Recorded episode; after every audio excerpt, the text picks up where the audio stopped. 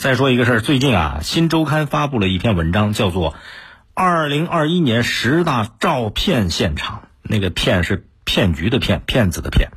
二零二一年十大照骗现场，就这一个问号，那么一篇文章，文章回顾了二零二一年的旅行趋势，对一年来被吐槽的景区进行盘点，引发了网友热议。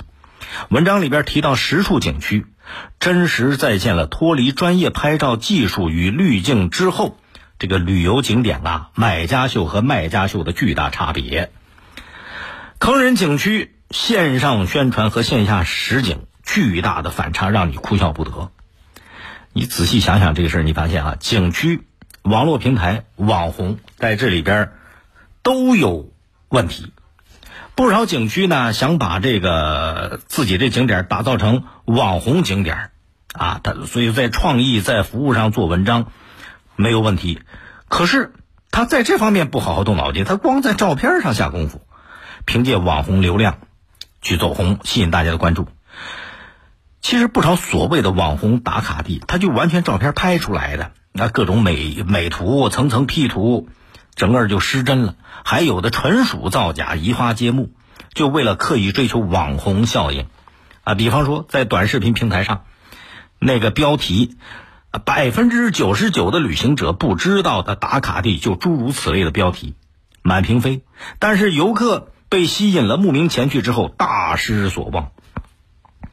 你说用互联网的红利？啊，捧红一处景点确实能带来巨大的经济利益，但是你要是失真了、玩虚的，那就有炒作、虚假宣传的嫌疑。短时间有可能带来人气啊，因为你这个包装宣传带来一定的流量。可是来了一次，他不会来第二次，你没有口碑，注定走不远。所以，旅游景区要想成为真正的网红，最基本的、最起码的，你要遵循《消费者权益保护法》的相关法律法规。要诚信，童叟无欺，诚信立长远，把握好一个宣传的度。当然，现在旅游市场竞争很激烈，吸引游客靠的不仅仅是宣传，更重要的是独特的旅游资源，是吧？与之相呼应的文化内涵和诚实周到的服务，这三者缺一不可。三者结合好了，才能形成特有的旅游品牌，才能对游客产生持久的吸引力。他来了之后还想来，不但自己来，还会告诉自己的亲朋好友带人家过来，是吧？这样你变成网红产品，它才能慢慢的、持续的释放这个后期的效益。那对网红博主来讲，如果图文失实，为了赚取流量去贴标签，这种缺德事也少干。否则，你你欺骗了自己的粉丝，粉丝丢走了，你这个网红也别指望干了。真实看起来可能不漂亮，但是贵就贵在真实。